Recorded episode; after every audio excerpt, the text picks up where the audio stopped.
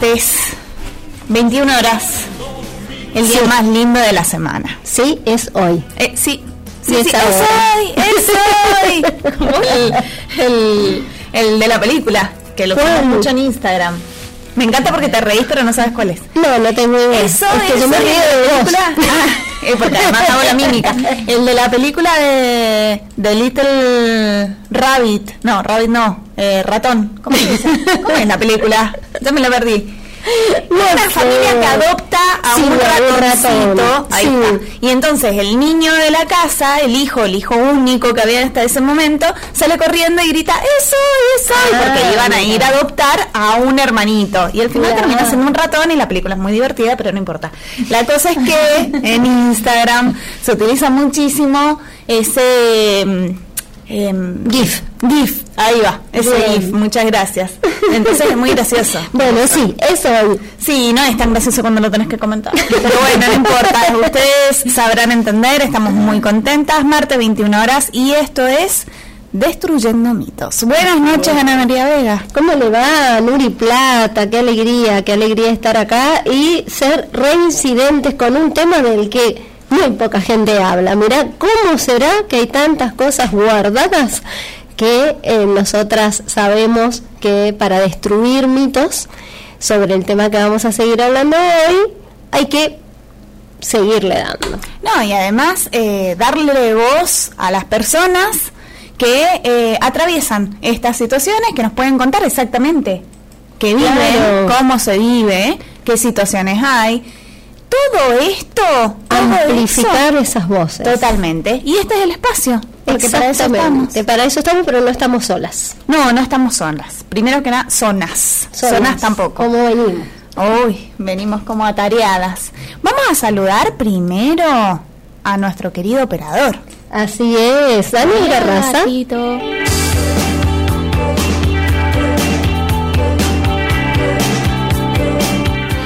Por supuesto a nuestro locutor de turno, Josué Padilla. ¿Cómo estás, Josué? ¿Qué tal, Nuri, Anita? Buenas noches. El placer de acompañarles en este día, ¿eh? Bueno, felices, felices, porque vamos a hablar de gordo odio, gordofobia, como vos quieras decirle, lo importante es que no lo hagas. Claro, Pero existe. Sí, Si totalmente. tenemos que tratar estos temas para derribar mitos, significa que todavía nos queda un largo camino Claro. para entender, para atravesar y para que esto no suceda más. Y sí, porque les venimos explicando a nuestra porción hermosa de la sociedad que nosotras hemos decidido no trabajar sobre un mito, sino sobre un tema, porque hay temas que tienen muchos mitos, ¿no? Y entonces, bueno, el año pasado nuestras y nuestros oyentes esperaban ese latiguillo que decía, el mito de hoy es, pero es como que ya este año no podemos quedarnos con uno. Lamentablemente son tantos los mitos para destruir vinculados con la sexualidad humana que dijimos vamos por un tema y arrasamos con todos los mitos que tengan que ver con esos temas. Y bueno, eh, creo que la semana pasada, no sé, muchísimos mitos. Hablamos de eh, ideas erróneas en relación a los cuerpos perfectos, marcados por un mercado que lo único que quiere es que consumamos, que entremos en modelos que son totalmente irreales. Hablamos también del mito de la salud y la obesidad y decíamos, bueno, ojo, Sí, hay algunas enfermedades vinculadas con la obesidad, pero no significa que todas las personas que no entran en esos cuerpos que nos quieren vender están enfermas. No tienen nada que ver. Y esa es una decisión personal, el cuidarse, ¿sí? El tomar criterios, ¿no? Para mantenerse sanos, sanas. También, a ver, ¿qué otros mitos te recordás vos, Nurita? Que no son deseables las personas gordas. Que son gordas porque, que las personas son gordas porque quieren, porque no hacen el esfuerzo Exacto. para adelgazar. Y también esto de gorda como insulto. También. No es un insulto ser gorda. Las personas gordas, las personas grandes, las personas que no entran en esos moldes que nos quieren hacer entrar en forma sacrificada, ¿sí? eh, no, no tienen por qué ser insultadas en la calle, maltratadas, en las escuelas, en tantos espacios, ¿no? Así que bueno, creo que algo de eso es eh, lo que nos quedó todavía pendiente, ¿no es cierto? Y en el capítulo anterior, en el programa anterior, la semana pasada, estuvimos tratando, empezando a hablar de este tema y tuvimos invitadas. Exacto. Estuvo Clau Terra con nosotras. Así es, sí. Y fue fantabuloso, quiero que lo sepas. Sí, estuvimos dos horas parloteando allí con ella y nos mostró tanto, tanto de eh, lo que es habitar en un cuerpo que no está normado como, bueno, volvemos a lo mismo, nos quieren vender, nos dijo cosas hermosas, nos hizo reflexionar muchísimo y escuchamos su canción, Chica Grande. Una de ellas. Una de ellas. Y si te parece, presentamos a nuestra invitada de hoy, decimos quién es que está aquí, una de nuestras invitadas, y después escuchamos unas palabritas que nos dejó Clauterra y su música, porque hoy no podía repetir y venir porque tiene un bebé y ha estado enfermo mucho, así que le mandamos un beso gigante a Clau. Besazo. Bien, ¿quién está con nosotras hoy? Ellen Siglio. ¿Y por qué está ella, Nurita? Bueno, porque ella es autora de Línea Gorda. Si ustedes no lo han visto todavía, les recomendamos que pasen por sus redes sociales y van a encontrar una estética hermosa. Hermosa. Pero bueno, queremos que nos lo cuente ella. ¿Cómo estás, Ele? Hola, ¿cómo están? Muchas gracias por invitarme. Bueno, ¿eh, ¿primera vez en radio? No. Ah.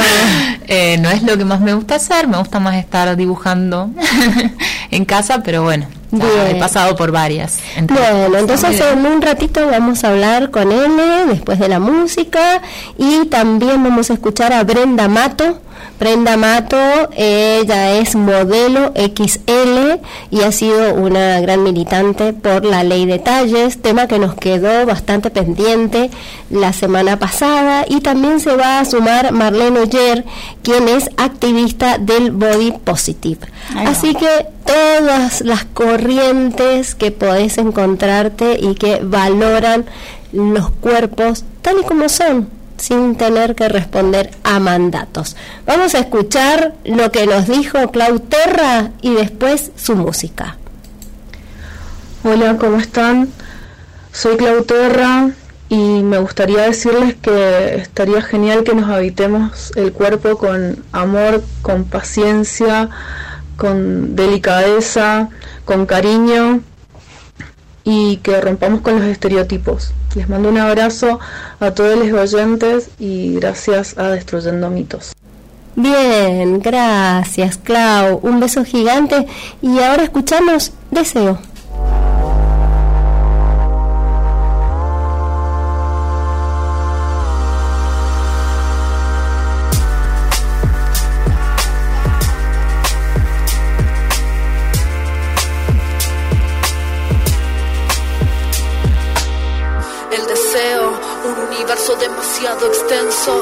Te respiro cada camino que me pierde en el bosque de tu pelo. Oh, este es mi cuerpo.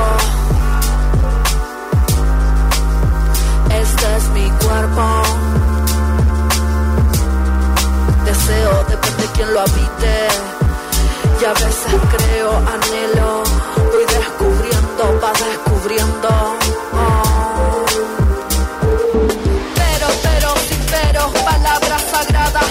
Se vuelven como flecha. Son los deseos que se vuelven como flecha. Energía viajando en un tiempo, en un espacio. Son los beats de mi corazonada. Son los deseos que se están cumpliendo. Son energías renovadas, transmutadas, liberadas. Son los motores de este cuerpo. Te deseo lo mejor del mundo entero. Deseos que surgen del recuerdo. Son los motores que me impulsan como trueno.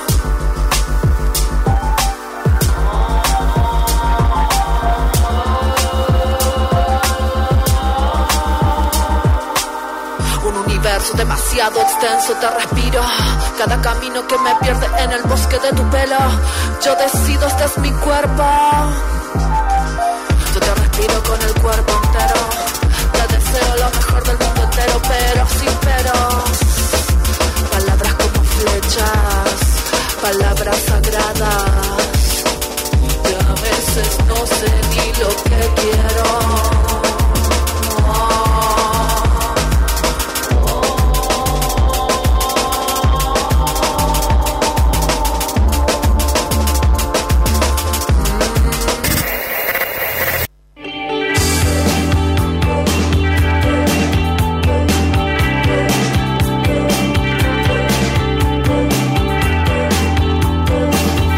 Un mito sexual es una idea construida socialmente que intenta explicar los fenómenos sexuales y de género y por ello proporcionan el basamento cultural para la reproducción de prejuicios, actitudes y estereotipos sociales.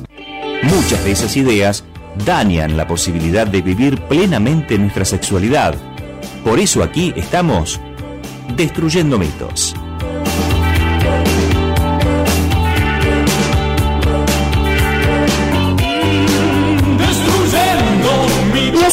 Como dice nuestro querido compañero Eduardo Piquemal, estamos destruyendo mitos por Radio Nacional Libertador AM780 y FM 92.7.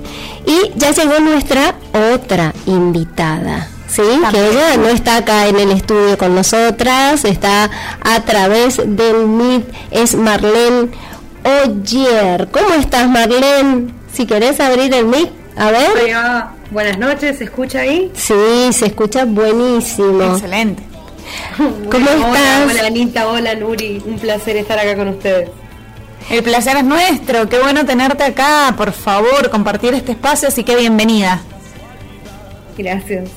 Como decimos con Nuri, esta es una mesa redonda, ya estuvimos escuchando algunas palabritas que nos dedicó la querida Clauterra, hemos anticipado que va a estar Brenda Mato, que hicimos una entrevista grabada porque ella a esta hora está en la facultad, por eso no pudo estar con nosotras, y también está con nosotras Ele Visiglio, ella es ilustradora, ¿está bien? ¿Le gusta? Soy ilustradora. Hermosa, parte. hermosa. A él le gusta.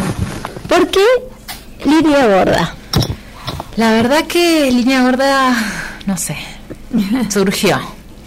Eh, pero creo que es algo que me ha atravesado, nos ha atravesado en nuestra historia, por lo general a la mayoría de nosotras y nosotres.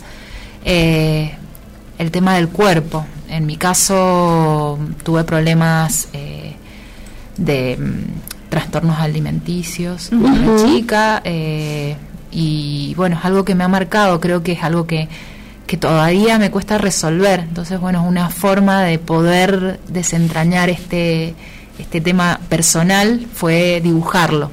Qué bueno, qué bueno esa posibilidad, ¿no? Que da el arte.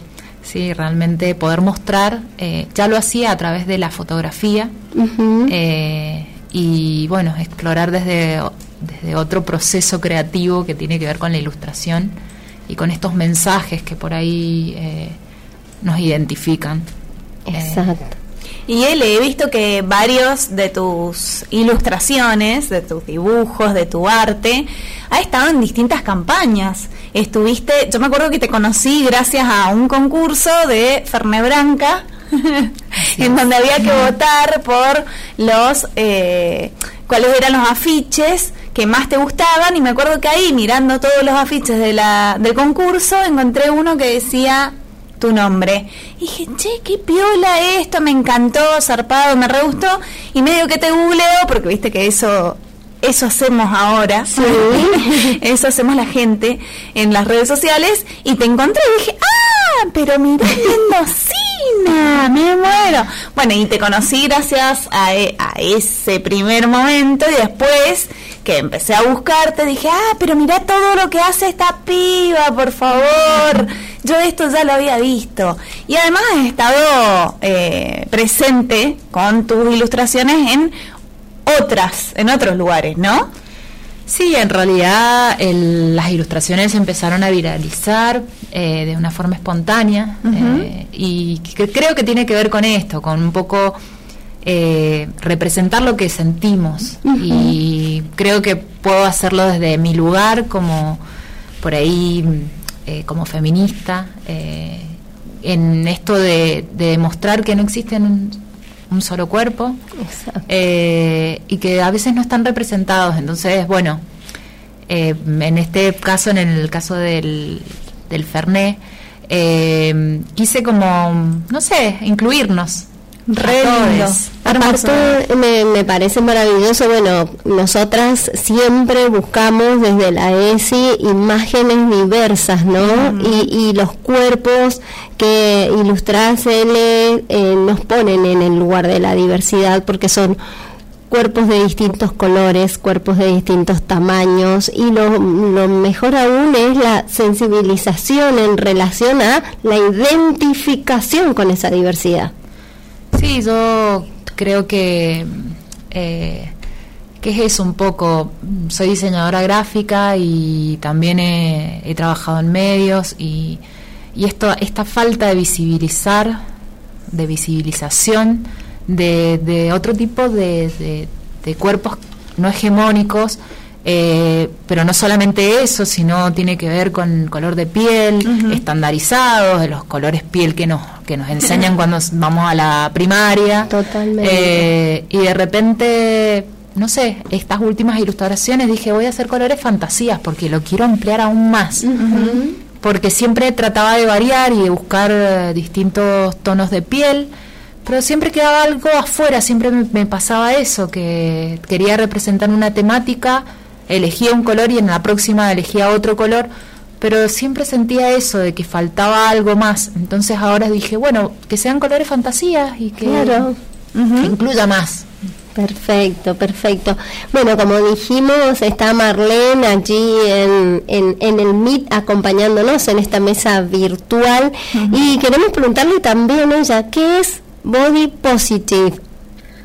Wow, bueno, primero fascinada con L, eh, la verdad es que no, no la conocía hasta ahora, la busqué en Instagram y estoy fascinada.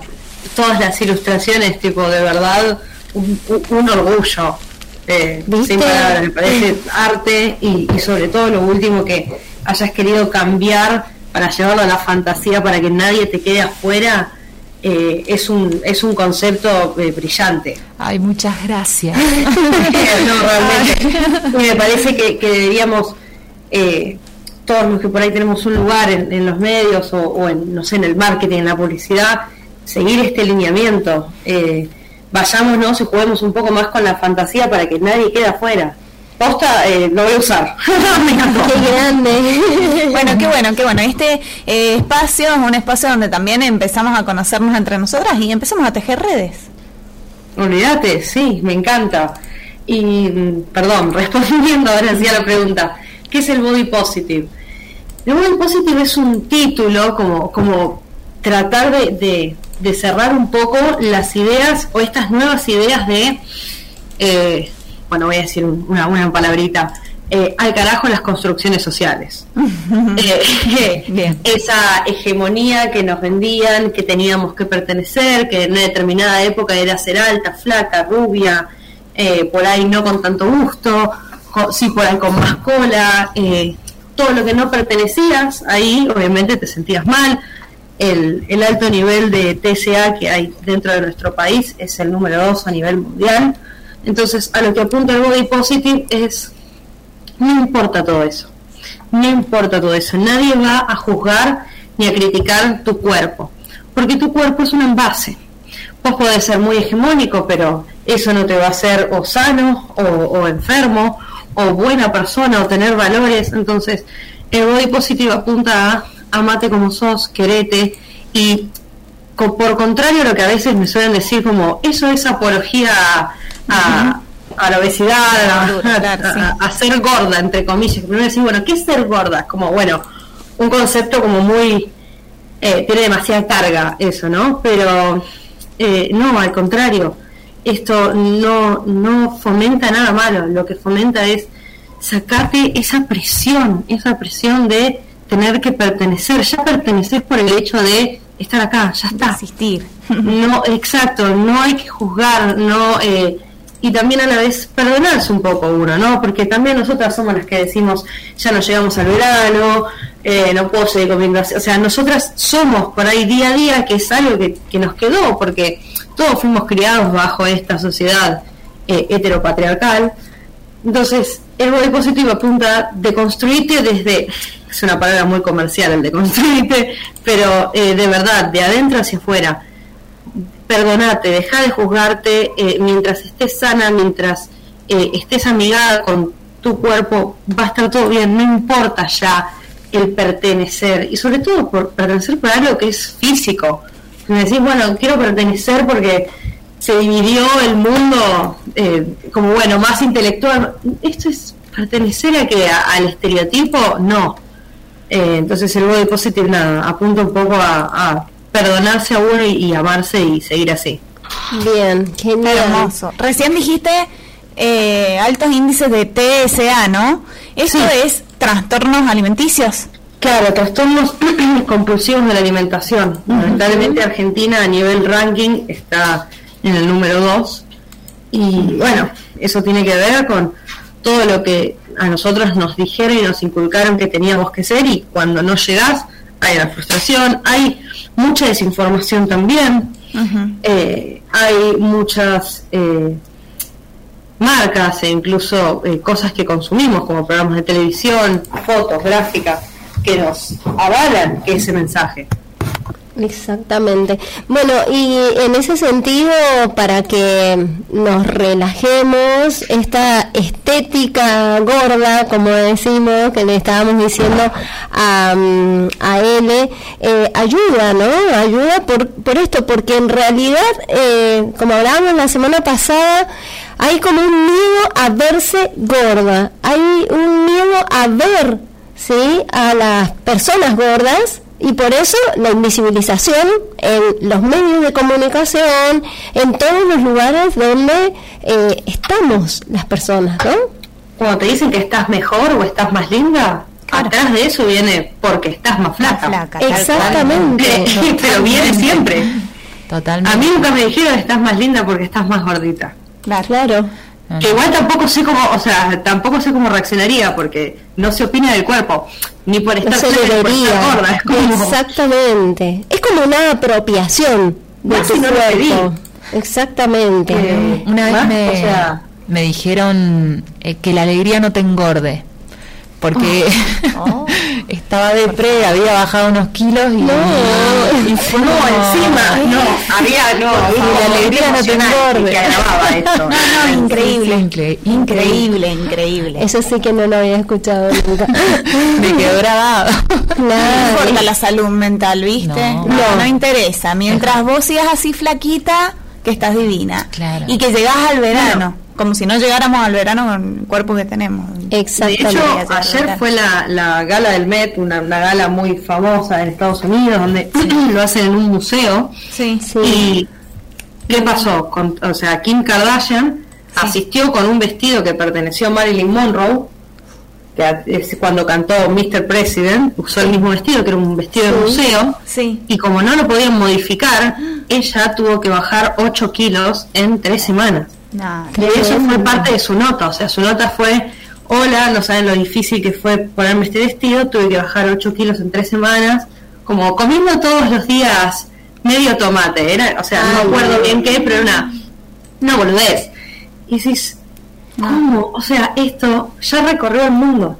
Entonces, hoy hay un montón de chicas, chicos, chiques que absorbieron ese mensaje. Sí, tal cual. Y qué metafórico, ¿no? Como encajar en un talle. Claro, es como puesto. La semana pasada nos reíamos de una persona que hace stand-up y que decía, ay, pero estoy divina en este vestido, me pude embutir. Embutir, no, no hay mejor. me pude embutir en este término. Claro, y sí, pero es que parece que tuviera que ser así tremendo, o sea, entrar en una cosa que tiene un formato y no que, y bueno, yo creo que con esto ya estamos dándole pie después de la hora a el tema que vamos a tratar. ¿Cuántas veces se dice, ay, tengo que entrar en este vestido para esta fiesta? ¿Y por qué no te compras un vestido que no tengas que entrar obligadamente en ese dos talles menos?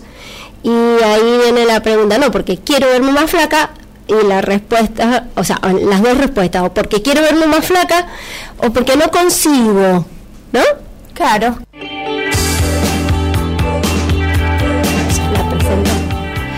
Bueno, ahora sí, lo prometido es deuda. Vamos a escuchar la entrevista que con Nurita hicimos a Brenda Mato. Ella es modelo XL y también ha militado bastante la ley de talles que finalmente salió. Y ustedes dicen, bueno, pero ¿qué pasa? ¿Por qué todavía no están los talles como corresponden a los cuerpos de las argentinas y los argentinos? Todo eso con mucha paciencia nos explicó Brenda. Escuchamos. El programa de hoy estamos trabajando sobre gordofobia, gordoodio. Ya hubo un capítulo antes que dejó muchísimo para charlar. Muchísimo, nos han escrito un montón, hay un montón de consultas. Se nos quedó también ahí, eh, habíamos invitado a una gran militante y eh, quedaron muchas consultas para hacerla. Entonces hemos conseguido hablar con ella, ¿no? Así es, con Brenda Mato, ella es modelo de talles grandes y activista que realmente viene moviéndose muchísimo y, por ejemplo, el tema de ley de talles fue un boom en el cual ella participó muchísimo. ¿Cómo estás, Brenda? Buenas noches. Hola, buenas noches. Muchas gracias por el llamado.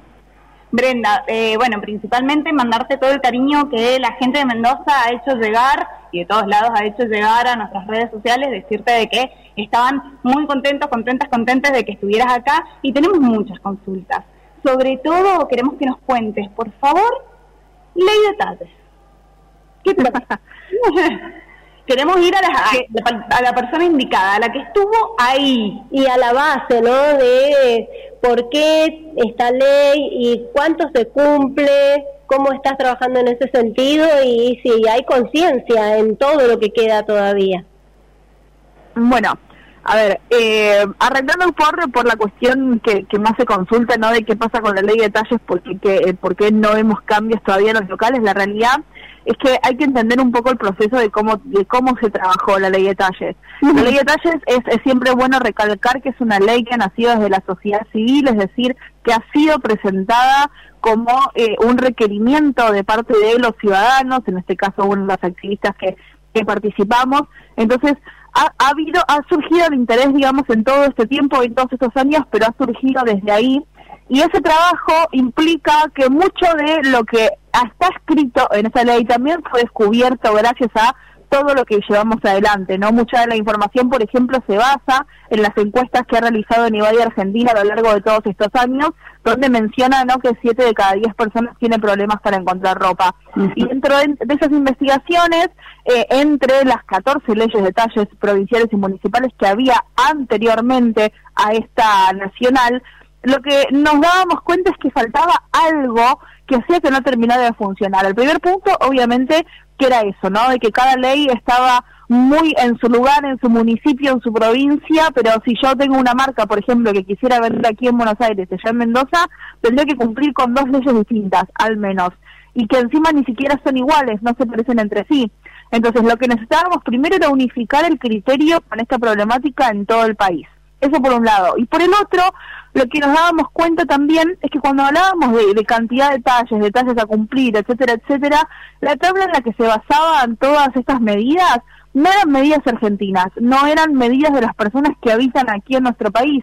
Entonces lo que necesitábamos como segundo paso, aparte de unificar, era tener nuestra propia tabla de detalles que sea coincidente con nuestros cuerpos y con nuestras medidas, que realmente la ropa que va a realizar la industria se adapte a nosotros. Y eso es lo que finalmente también tiene esta, esta ley de talles.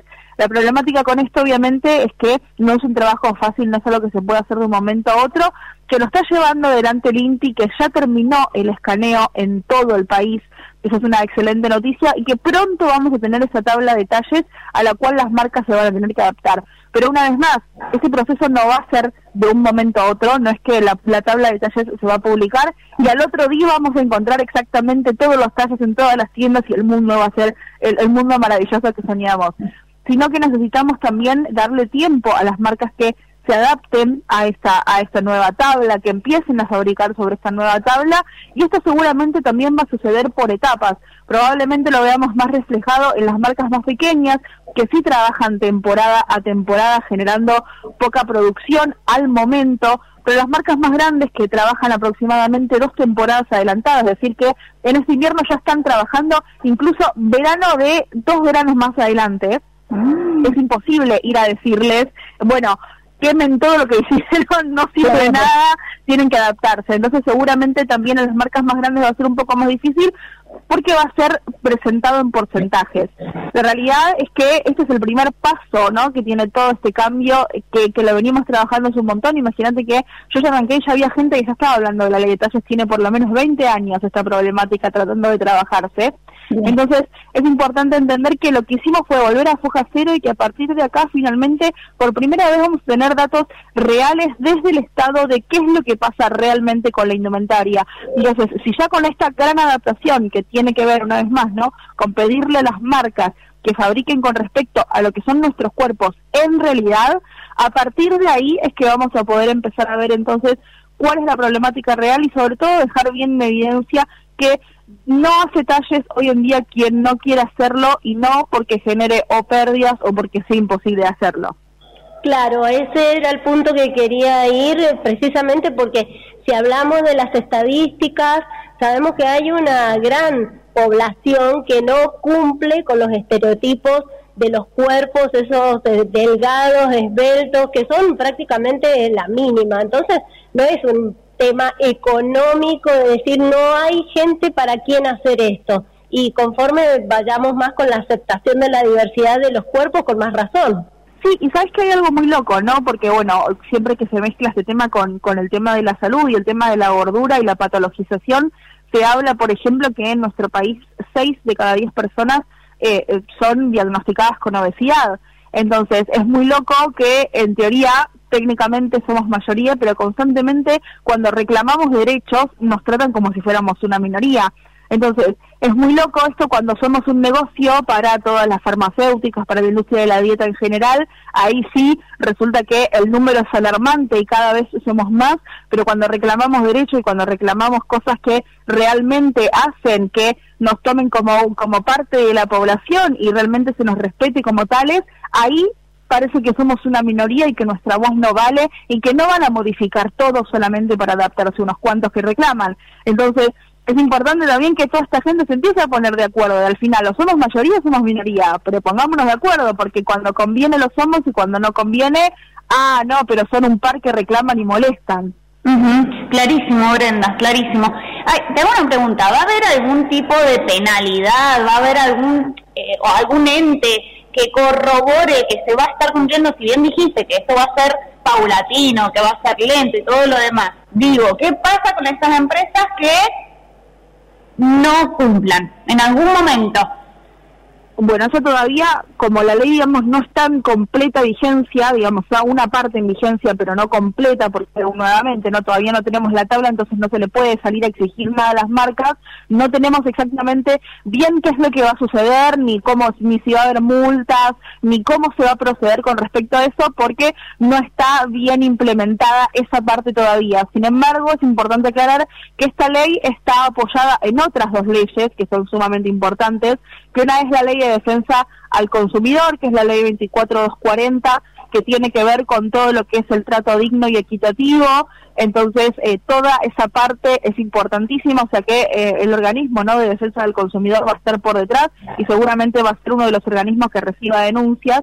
Y por otro lado también está la ley de discriminación, que el organismo que se encarga de hacerla cumplir es el INADI, por lo cual es importante también aclarar que no cumplir con esta ley va a ser tomado como un acto de discriminación y se va a poder denunciar, aparte en defensa del consumidor, en el INADI.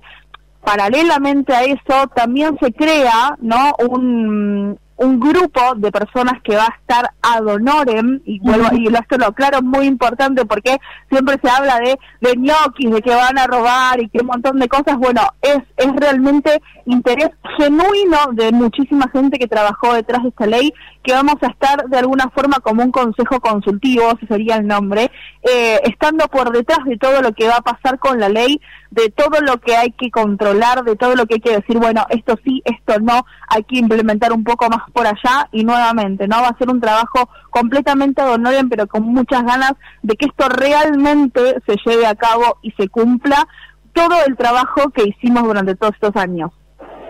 Bien, y Brenda, contanos un poco para todas las personas que aún no lo saben, ¿desde cuándo está la ley? ¿Cuánto llevó este proceso, no? Bueno, la ley se sancionó en noviembre del 2019 y se reglamentó en junio del año pasado, o sea que técnicamente está en funcionamiento a partir de junio del 2021, pero realmente el proceso viene muy largo, ¿no? Como les comentaba, yo me uní a la causa junto con la ONG Nivadi, de la cual formé varios años eh, parte. Eh, y realmente eh, en el 2015 yo es que arranqué con esto, pero esto ya se venía hablando desde hace un montón. Eh, la verdad es que eso, hay mucha gente que, que ha trabajado en el medio, que, realmente es importante reconocerla. Eh, no quiero empezar a, dar nombres porque sí, seguramente me olvidaré de alguna y no quiero quedar mal con nadie, eh, pero de verdad ha, ha, trabajado muchísima gente que es importante reconocerlo, pero ha sido un trabajo muy arduo y muy difícil porque eh, en un principio éramos pocas personas, luego cada vez la causa se, se ha sumado cada vez más gente, pero ha sido un trabajo un poco de hormiga, ¿no? De, muchas personas que realmente han estado comprometidas, pero que bueno, que finalmente eh, lo tenemos, este trabajo está aquí y a partir de ahora es que viene la, la parte más difícil, ¿no? Que es, bueno, todo esto que veníamos reclamando y hablando sobre supuestos durante años, acá lo tenemos materializado y esta va a ser la realidad, ¿no? Es la primera ley de talles que tenemos que realmente creemos que puede llegar a funcionar. Entonces, bueno, los resultados eh, eh, nos dirán si realmente todo este trabajo valió la pena o hay que seguir haciendo. Entendemos que la ley no es perfecta, que hay un montón de cosas que se pueden seguir haciendo, pero estamos muy felices de que por lo menos estemos empezando con todo ese trabajo. Brenda, ha sido muy clara. Nos gustaría que eh, tenés la audiencia toda escuchándote. Esta es una temática que no se ha tratado, estamos abriendo acá camino, espacios para que las personas, sobre todo las personas que están en el tema, que vengan y puedan ser escuchadas, escuchados, escuchadas. Nos gustaría que les dejes un mensaje a la audiencia. ¿Qué le dirías? Uy, qué, qué amplio. Qué amplio, ¿no? Eh, no, para mí hay, hay una cuestión que tiene que ver también eh, con, muy personal y que, que tiene que ver eh, con, con la, la, cuestión de por qué yo empecé a hacer activismo y por qué me, me comprometí con esto y que tiene que ver con mi propia historia, pero que a la vez al momento de compartirla la, la vi reflejada en un montón de gente eh, y que me parece increíble no encontrarme con, con esa situación. Entonces, eh, creo que mi mensaje tiene que ver con eso, ¿no? Que que empecemos a que, empecemos y que sigamos cuestionando todas las cosas que eh, yo tranquilamente me podría haber quedado como las cosas son así eh, pero me gustó pararme y decir como realmente las cosas son así son de esta forma son tienen que ser de esta forma.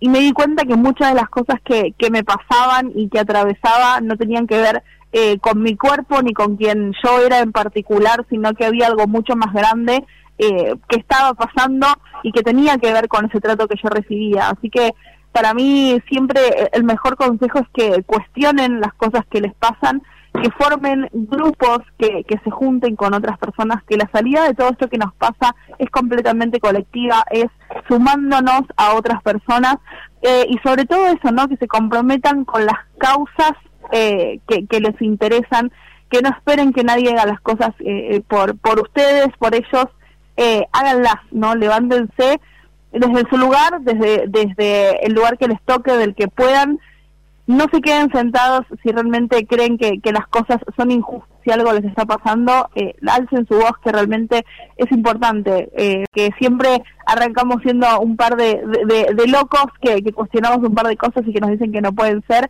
y después, bueno, resulta que terminamos formando parte de un movimiento que es histórico en un montón de sentidos y que todo arrancó porque alguien dijo, esto es así de verdad.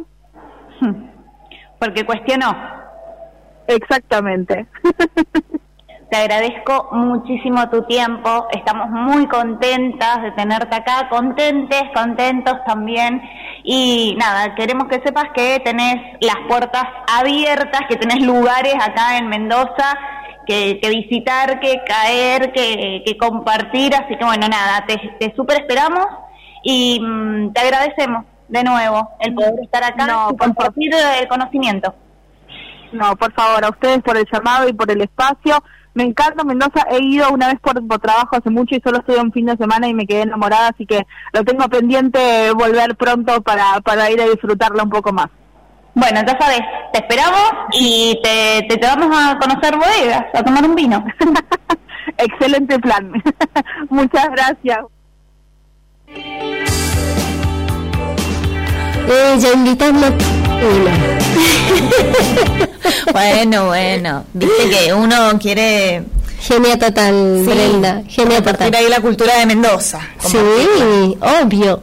Bueno, vamos a ir una breve pausa y después le vamos a preguntar a Marlene cómo ha sido para ella todo este recorrido que hacía Brenda y, bueno, qué es lo que cree conveniente que nuestras y nuestros oyentes sepan en relación a esto, la ropa, en la ley de talles y esta estética que estamos planteando para tratar el tema de hoy, que es evitar el gordo odio, la gordofobia o como quieras llamarle. 2022, nueva temporada de la radio pública.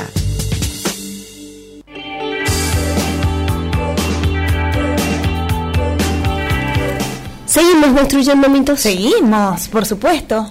Y allí está Marlene Oyer escuchándonos. Bueno, ¿con qué de lo que contaba Brenda, Marlene, te, te, sentiste identificada en todo este proceso? Donde vos también has sido una referente a nivel nacional en relación al por qué era necesario tener una ley, una ley de talles.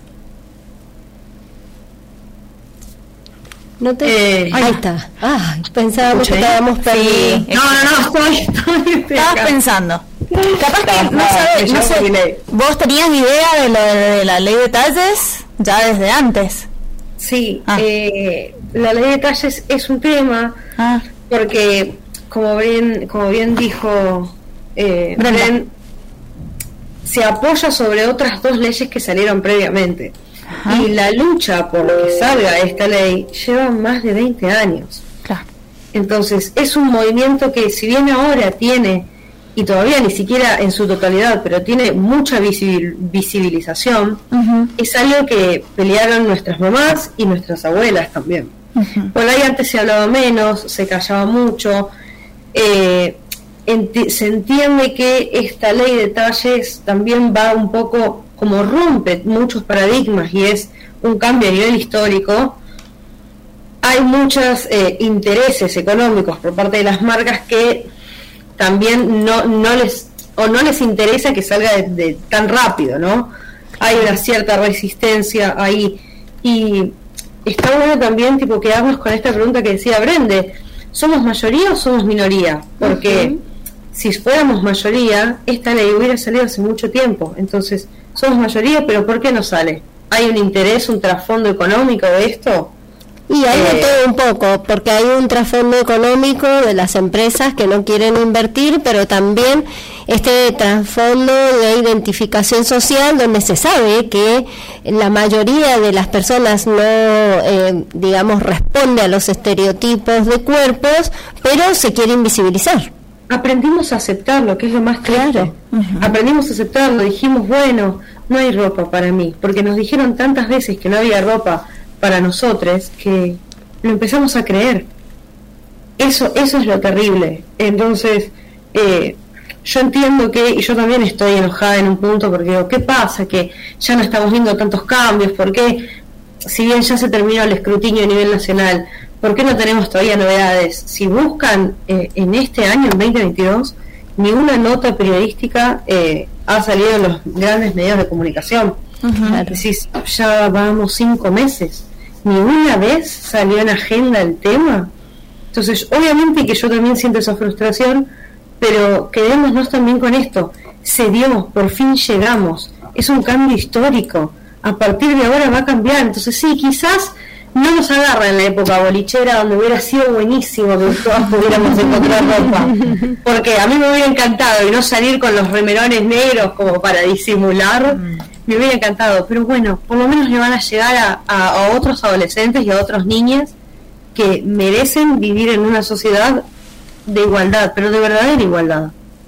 Bien, excelente. Sabes que ahora vamos a poner un tema sobre la mesa que hablábamos la semana pasada con Clau y es los haters. Al menos a ella le ha pasado esto, ¿no? En las calles y hasta también en sus redes sociales, eh, personas que mm, realmente la han agredido por el simple hecho de ser gorda. Ella nos contaba del videoclip porque Clau Terra es música y ha sacado mm. un tema musical con el videoclip de Chica Grande. Chica Grande, y hay eh, un montón de personas con cuerpos diversos, lógicamente, em, y la cantidad de comentarios después que lo contó acá, entré, está en YouTube, están... No, no, increíble los comentarios odiantes, pero feísimos, feísimos, que eh, le escribían.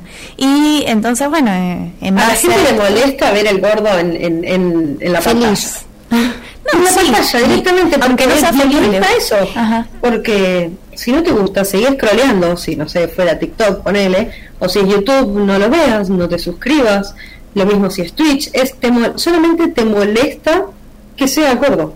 Ahora, eso le hate Claro, ahora Marlene, eh, a personas, imagínate, vamos a preguntarle a él cómo le ha ido con los dibujos. No, odian mis dibujos de cuerpos hegemónicos. No, tengo mensajes privados de gente insultándome, deseándome la muerte.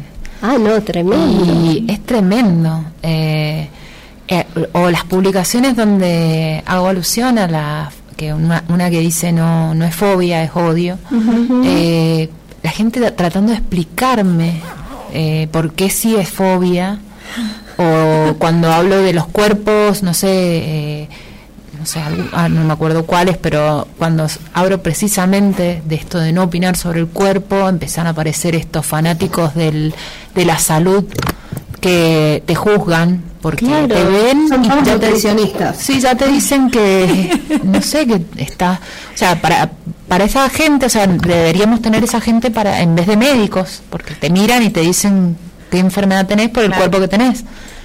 Y bueno creo que hay una cuestión bastante odiante de, de, de, la diversidad de las cosas que no son hegemónicas y que a una misma le cuestan eh, también yo siento mucha presión con el tema de la aceptación. A mí, yo es algo que, que hasta el día de hoy no lo puedo eh, practicar.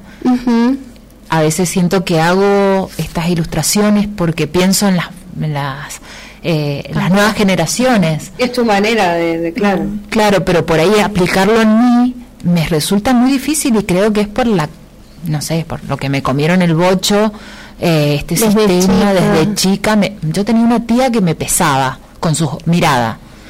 Venía y me decía, vos te escaneaba, te escaneaba, pero no era el escaneo para la ley de tallos, te escaneaba directamente para, con la mirada, para, claro, y, y recuerdo de chica tener, de ser niña, en vez de estar jugando, preocupada o no preocupada por nada, estaba preocupada por mi cuerpo, entonces dejé de comer. Y, no sé, y, siento que no quiero que otras niñas pasen por eso, niñas. Juzgadas eh, siempre. Juzgadas siempre, siempre la mirada sobre el cuerpo ajeno. Qué, qué ridiculez, ¿no? Estar pendiente de lo que hace el, el otro. Y además que ciertas mira, o sea, seas, siempre nos creemos con la, con la, con la necesidad o con el derecho en realidad de poder juzgar los demás cuerpos.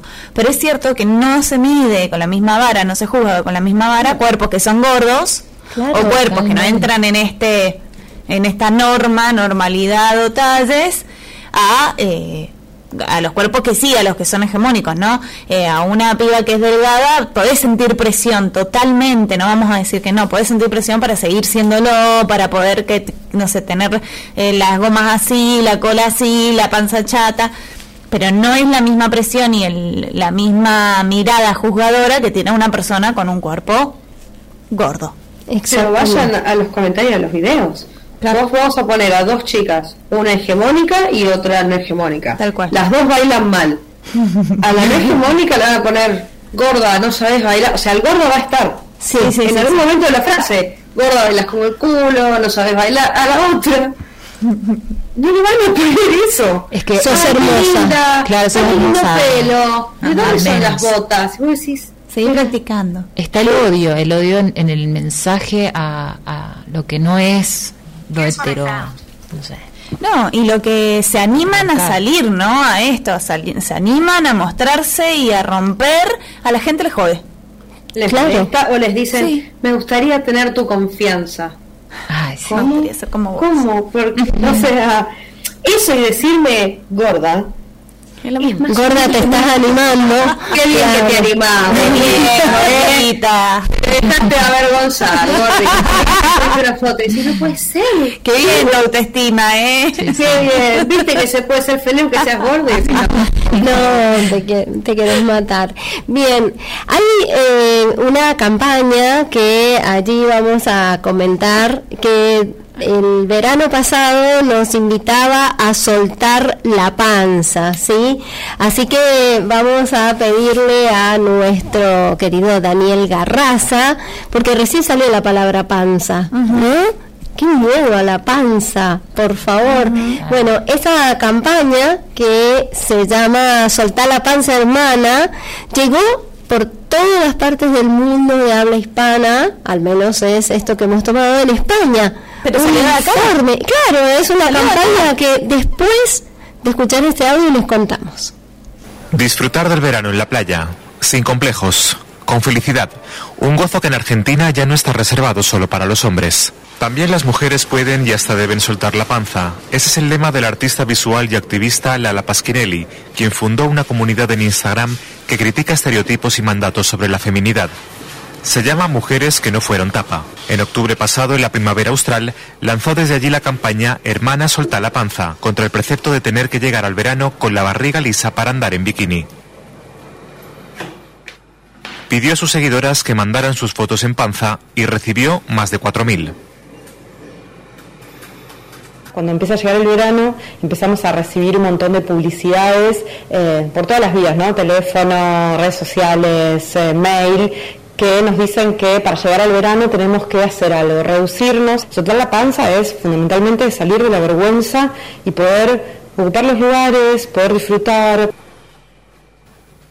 Además de las fotos enviadas a mujeres que no fueron tapa, otras se publicaron en perfiles individuales con el hashtag Hermana Solta la Panza, no solo en Argentina, sino también en el resto de Latinoamérica y España. Magdalena Kotsicas, de 37 años, se sumó a la campaña. Diseñadora de su propia marca de ropa infantil, Nauma es influencer de maternidad en su cuenta de Instagram, Mama Consciente. La maternidad nos modifica de maneras infinitas. Cada mujer le modifica el cuerpo y su forma de ser totalmente diferente. No volvemos nunca a ser esa mujer.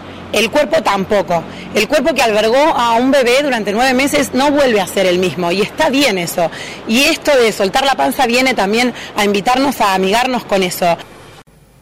También Camila Rebequino soltó la panza en redes sociales. Esta joven de 27 años tiene un emprendimiento de maquillaje y artículos de belleza llamado Perrísima Store.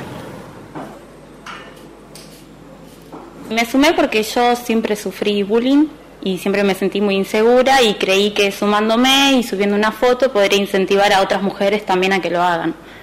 Incluso después de, de publicar fui a la peluquería acá a la vuelta y la peluquera me dijo que lo leyó y se replanteó cosas de su juventud. Después la chica que hacía las uñas y ya con eso yo ya estaba llena. La campaña Hermana, soltá la panza ha sido un éxito en redes sociales y ha aparecido en casi todos los medios de Argentina, incluso con editoriales a favor en diarios conservadores. Un cambio cultural se está gestando en Argentina.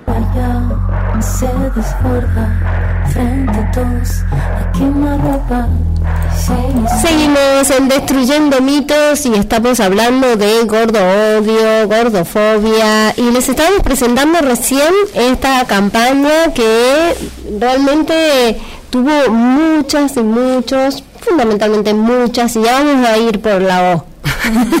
vamos por la O. Vamos a ir a hablar. Claro. Eh, tuvo, a ver, eh, muchísimas seguidoras en redes sociales que subieron las fotos de sus panzas. Ahora, ahí había como una cosita en la cual vos decías, vos no tenés panza, ¿viste cómo dice? juzgar, claro, juzgar cuándo es mucha panza, cuándo es poca panza. Creo que el sentido de esa campaña que planteaba Lala Pasquinelli era fundamentalmente no te avergüences de tu cuerpo y no te vuelvas loca con lo que las publicidades todo el tiempo están queriendo hacer, ¿no? Pero bueno, eh, están las personas después que participan y dan sus interpretaciones. Eli, vos hiciste una, una gráfica para... Sí, yo vi la campaña, apenas comenzó y me pareció que estaba bueno hacer una línea gorda mostrando la panza, que me la hatearon otro level. Eh, pero bueno, que también tuvo bastante llegada, eh, pero personalmente yo no me animo a mostrar mi panza, mi panza, mi cuerpo. eh, Es algo que, que me parece fantástico, que lo pueda hacer cualquier persona. Eh, siem- o sea, lo que valoro es eh, la demostración del cuerpo como una como un acto político Claro. Eh, qué sé yo, por ahí eso es lo que me, me genera como, mm, como más satisfacción poder ver eso, como la revelación ante, ante el sistema. Eh, me aburre totalmente los cuerpos hegemónicos, eh, no sé, de En hombres y mujeres en series, aburridísimo. Películas. Eh, no, no, no. La claro. no representación. La no, repre- no, no- es real. No es real si todas las eh, todas las mm, act- actrices, los personajes son perfectos. Nada, bueno. Nada, para eso no sé, no veo nada porque no me- Claro. no, me, no me genera nada. En cambio, cuando aparecen diversidades, eh, vi una serie mm, Heart Shopper se llama Stopper. Shop- Stopper en Netflix, en una nueva que ha salido. Me gustó mucho eh, que las eh, los principales eh, historias de la serie se basan en personas con eh, diferentes identidades. Y, y que no ex- no hay una eh, una relación heterosexual en la en la serie. Entonces como que me atrapó muchísimo. Fue como si bien estaba cuestionado y estaba la discriminación el bullying Sí. que sigue existiendo lamentablemente eh, pero me, me encantaba que, que no fuera el centro o sea del siempre estas estas relaciones de o estos personajes por ahí distintos diferentes. Siempre vinculados con alguna problemática, entre comillas, ¿no? Claro. A pesar de que, eh, bueno, en la realidad ocurre, pero son vidas y vidas muy, muy diversas. Marlene, ¿y a vos cómo te fue con esta campaña? ¿Qué te pareció? Uf, eh, tengo muchos sentimientos encontrados. Ajá. Lo primero es, me encanta, me encanta de una forma irónica, ver cómo la gente te dice, no tenés la... O sea, vos no podés participar de este movimiento, no, no sos lo suficientemente gordo. Que hay- ¿cómo, ¿Cómo uno tiene que ser? O sea, si no sos como ellos, hay problema. Bueno, si sos como son, tampoco hay problemas. Te- hay alguien que te juzga qué tan gordo tenés que ser para unirte al movimiento. Para militar. Para habilitar, no. Vos pesando 60 y no te podés subir al movimiento. Y también yo creo que, bueno, el odio ese es un, es- un espejo, eh, es yo no me animo, por eso entonces te hateo. Y también tenemos que entender que hay un montón de gente, o sea, yo creo que también me digo eso como para aliviar un poco eh, esas situaciones, pero hay mucha gente que no está bien. No nos podemos hacer, no nos podemos hacer cargo Totalmente. bien.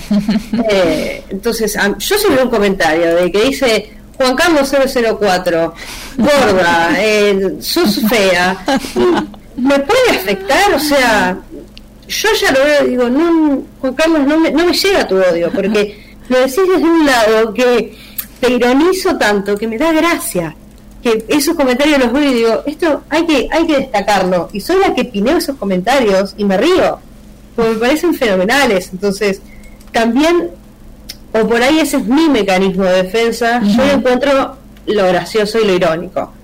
Eh, pero obviamente que, que, que el heiteo por ser gorda nada más eh, existe y es terrible y es muy avalado. A vos no te no te mueve la aguja, no no tenés sentimiento o no te hicieron sentir nunca mal estos comentarios, estos haters.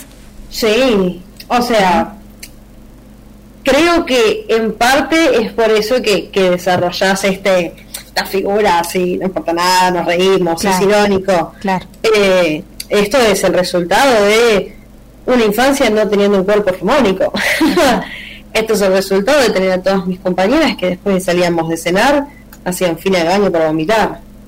Entonces, sí, hoy, hoy con 24 años me toma de un lado parada, que me río, lo, lo, ironizo mucho y digo, bueno, esto ya, ya está cambiando, estoy siendo parte del cambio.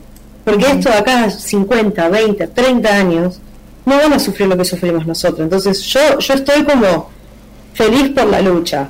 Después sí, nos vamos a tener que seguir bancando un montón de que van a seguir opinando, pero el cambio ya empezó y por lo menos a las futuras generaciones no les va a pasar lo que nos pasó a nosotras o a nosotros. Ojalá. Genial. Ojalá no tengamos que hablar de esto, ¿no? La semana pasada hablábamos de qué pasa con los varones gordos. Y nos tomamos el desafío de tratar de entrevistar a un varón gordo para ver si también tiene todos estos problemas y estas situaciones que nosotros estamos poniendo sobre la mesa porque queremos que se acaben y no conseguimos. Eh, voy, voy, a, voy a conseguir eso. Me comprometo, me comprometo en vivo. Ahora, ¿qué, son? ¿Una especie de extinción? Digo, no ah, sé. bueno, lo que pasa es que eh, muchos que conozco aceptaron que eso sucede, entonces ya aceptaron que por ahí no consiguen la remera que quieren y se compran la que encuentran y se compran cuatro o cinco, como que ya hay, hay como por ahí una, una, una aceptación. Yo creo que nosotras tomamos la bandera y dijimos, no, esto no puede pasar más. Claro. Eh, la mayoría de los hombres que conozco que, que sufren esto es, bueno, esto es toda la vida fue así, o ya está, como y sí, hay un montón que la luchan, eh, que, que, bueno, vamos a ver a ver si, si se animan a, hablar, pero también hay un montón de, de, hombres que participaron de. Bien, el tema es que también se viven situaciones, por ejemplo, este es un programa donde trabajamos mucho aspectos vinculados con la sexualidad y eh, cuando el, el punto vinculado con la sexualidad se relaciona con la intimidad, bueno, hay muchos mandatos también sobre cuáles son los cuerpos deseados y deseantes, ¿sí? Y también hay mandatos sobre eso que hay que, y mitos que hay que destruir. Sí, total, o sea, nos pasa a todos. La típica, la luz apagada. ¿Por qué? Porque ese es un trauma que tenemos todos.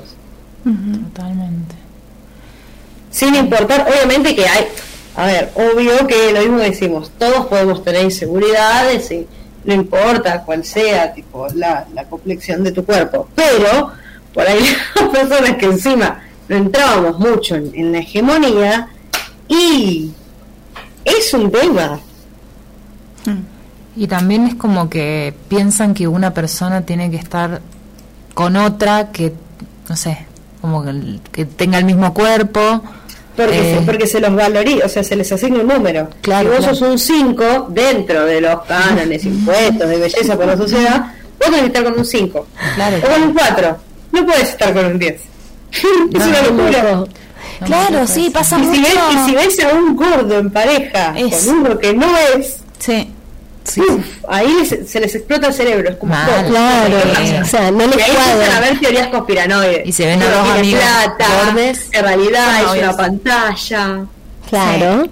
Bueno, el otro día vi, el otro día, estoy hablando hace un tiempo, en redes sociales, a una modelo eh, gorda, que además tiene su línea de ropa, que estaba de novia con un chico, todo marcadito, y subió una foto en la playa, qué sé yo. Y las, los comentarios eran, porque siempre leyendo comentarios la piba, ¿vieron? Eh, los comentarios eran, eh, ¿qué haces con esa gorda? Mirá el premio, el bombón que te estás comiendo, ¿entendés? Eso, la Muchas felicitaban. mujeres, ¿eh? Muchas Sí, es que sí, la, la 42, mayoría. Y decís, mmm, mirá, vos gorda, y yo acá con. Bueno, Susana, o sea, si vos tenés un problema y lo querés dejar a, a Néstor, déjalo, pero no pro- lo proyectes, porque es muy violento. Imagínate que esa piba estaba tirada en sus vacaciones leyendo los comentarios, eh, gorda, ¿cómo hiciste? Eh, esto mentira, ¿cómo vas a estar con uno tan lindo? Es terrible. No, no, súper violento, súper violento. Se meten a odiar hasta la- tu intimidad, o sea, tenés que estar con tal con tal tipo de persona porque sos así. Porque sos gorda, te, Porque sos te mereces gorda. una persona. Porque tenés un número y porque tenés que estar con algo Sí. más o menos de tu número. Exactamente, sin, sin priorizar lo que realmente vale, ¿no? Que es el, eh, la emocionalidad de la otra persona eh, y el juzgar es lo que vale, lo que sirve, si no, bueno, no importa, no importa si le haces daño a la otra persona sobre sus opiniones, con tus opiniones, no importa, es demostrar lo que para vos es, eh, no sé, valioso. Y Sí, encima totalmente... Es para agredir también. Claro. Te lo dicen a propósito. Es como cuando, cuando él le dijo que, que le deseaban la muerte. Eso es- es- ¿Qué? Porque, a ver, o sea, obvio, el- los dibujos son hermosos, es una genia. Ahora, ¿me estás diciendo la muerte por un posteo de Instagram? ¿Qué te pasa en la cabeza, hermano? O sea, vos, o sea, ya, ya hay algo un poco más grande para desearme la muerte por esto. O sea, es como. Totalmente. Y a- es que No está bien. creo que está legitimado un poco el tema del, de esto, de opinar y de odiar. Eh, por una, por, al menos por un sector grande de la sociedad, como que, que bueno, puedes opinar sobre el otro, puedes odiarlo y, y está bien.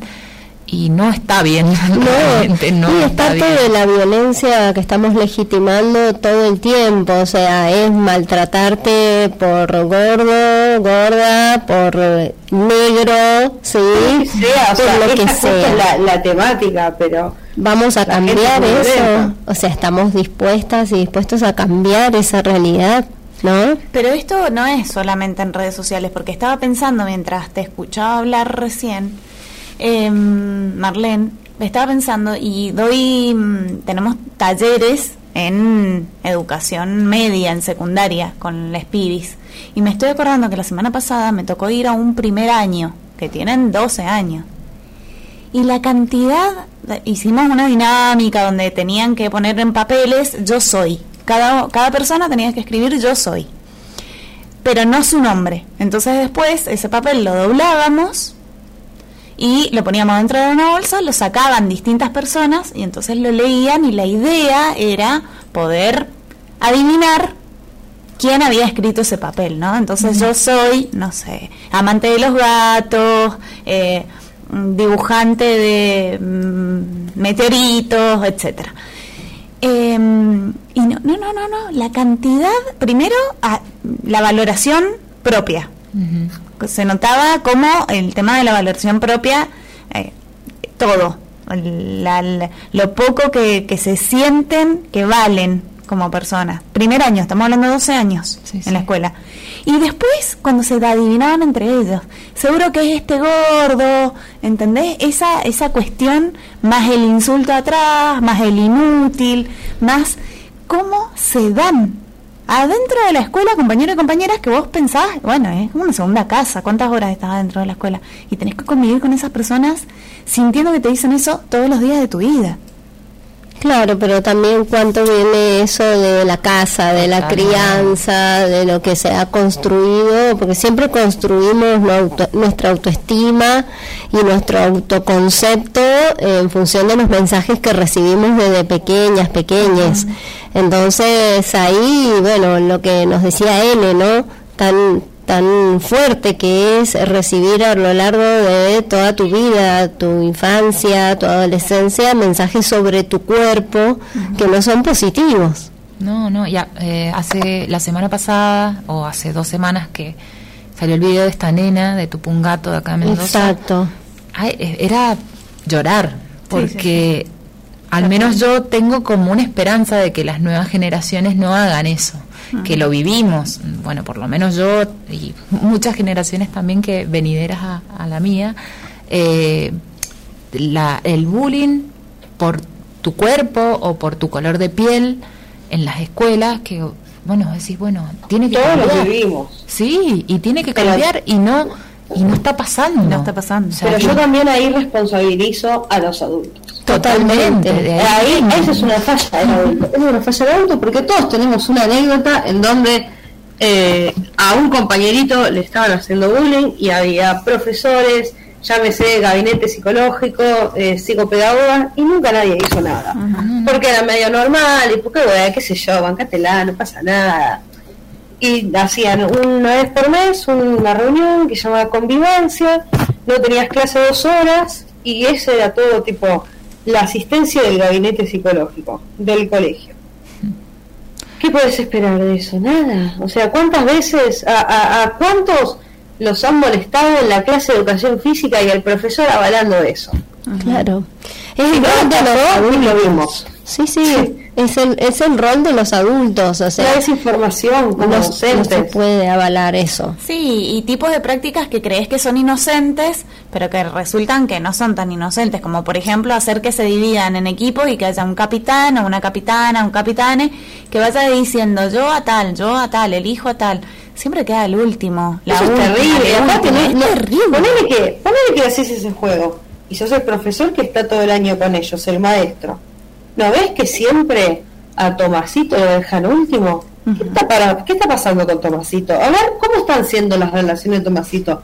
Yo quiero confiar y quiero creer que si sos un educador, estás preparado para detectar esa situación mucho mejor que yo, que no tengo ningún tipo de, formación respecto a eso. Entonces, ahí me parece que también falla.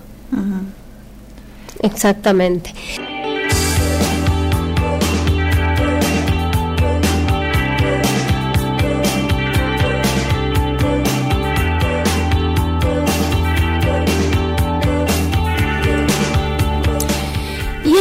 De vuelta en Destruyendo Mitos. Agradecemos todos los mensajes que nos están llegando por redes sociales.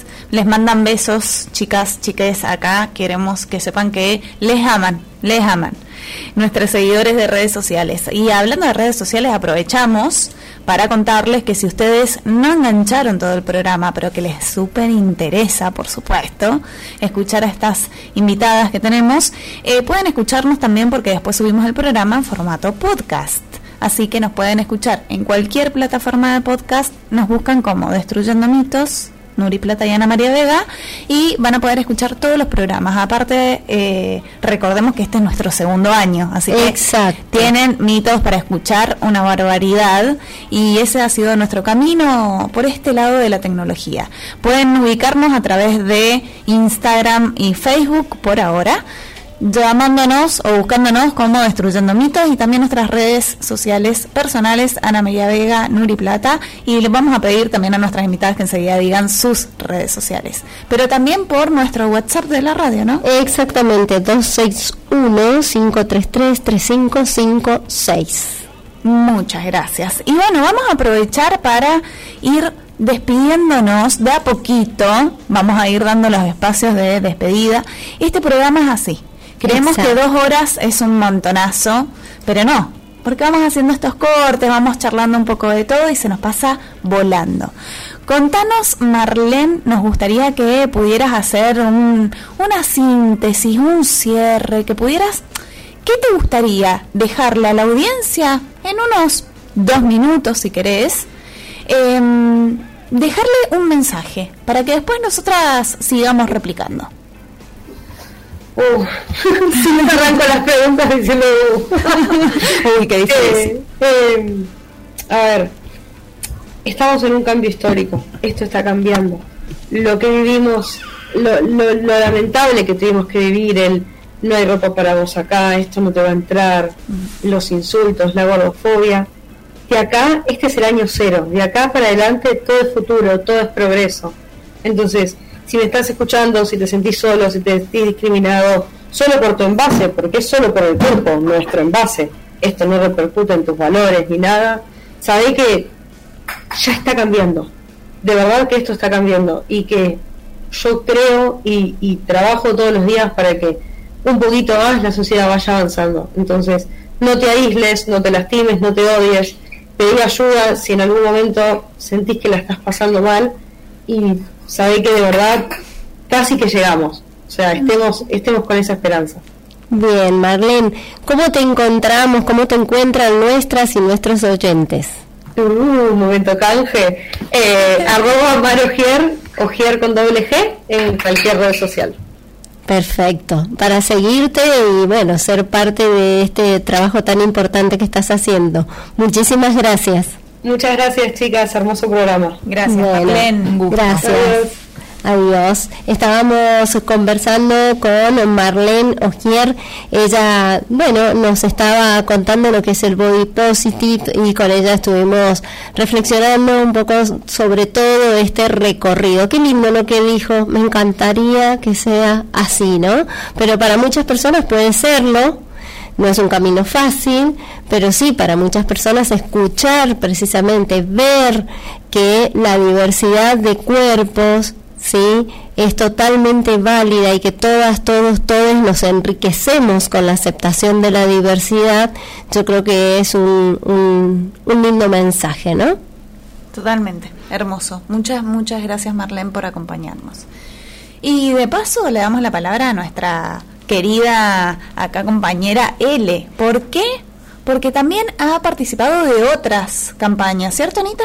Sí, bueno, L es quien le pone en la ilustración, la imagen a muchas acciones que se llevan adelante desde el Ni Una Menos, L.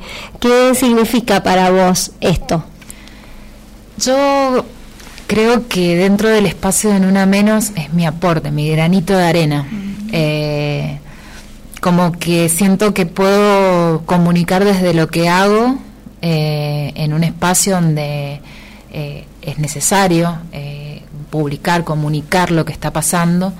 Entonces, lo hago desde ese lugar, como bueno, como están las compañeras que salen al territorio, las compañeras que, que son las que se encargan de la parte legal. eh, es como que, bueno, yo me encargo un poco de la difusión con otras compañeras que están en el equipo de prensa, que se ocupan de, de cosas importantísimas como comunicar cada una de las de los eventos, de las de los de las situaciones que pasan dentro de la provincia, a nivel país. Bueno, yo documentos. claro, los documentos. Bueno, mi granito es ese un poco, bueno, aportar desde la imagen, desde también es difícil cuando queremos representarnos a todas. Claro. Utilizar imágenes, eh, fotografías, siempre alguien queda afuera. Entonces, por ahí una ilustración engloba un poco más. Perfecto.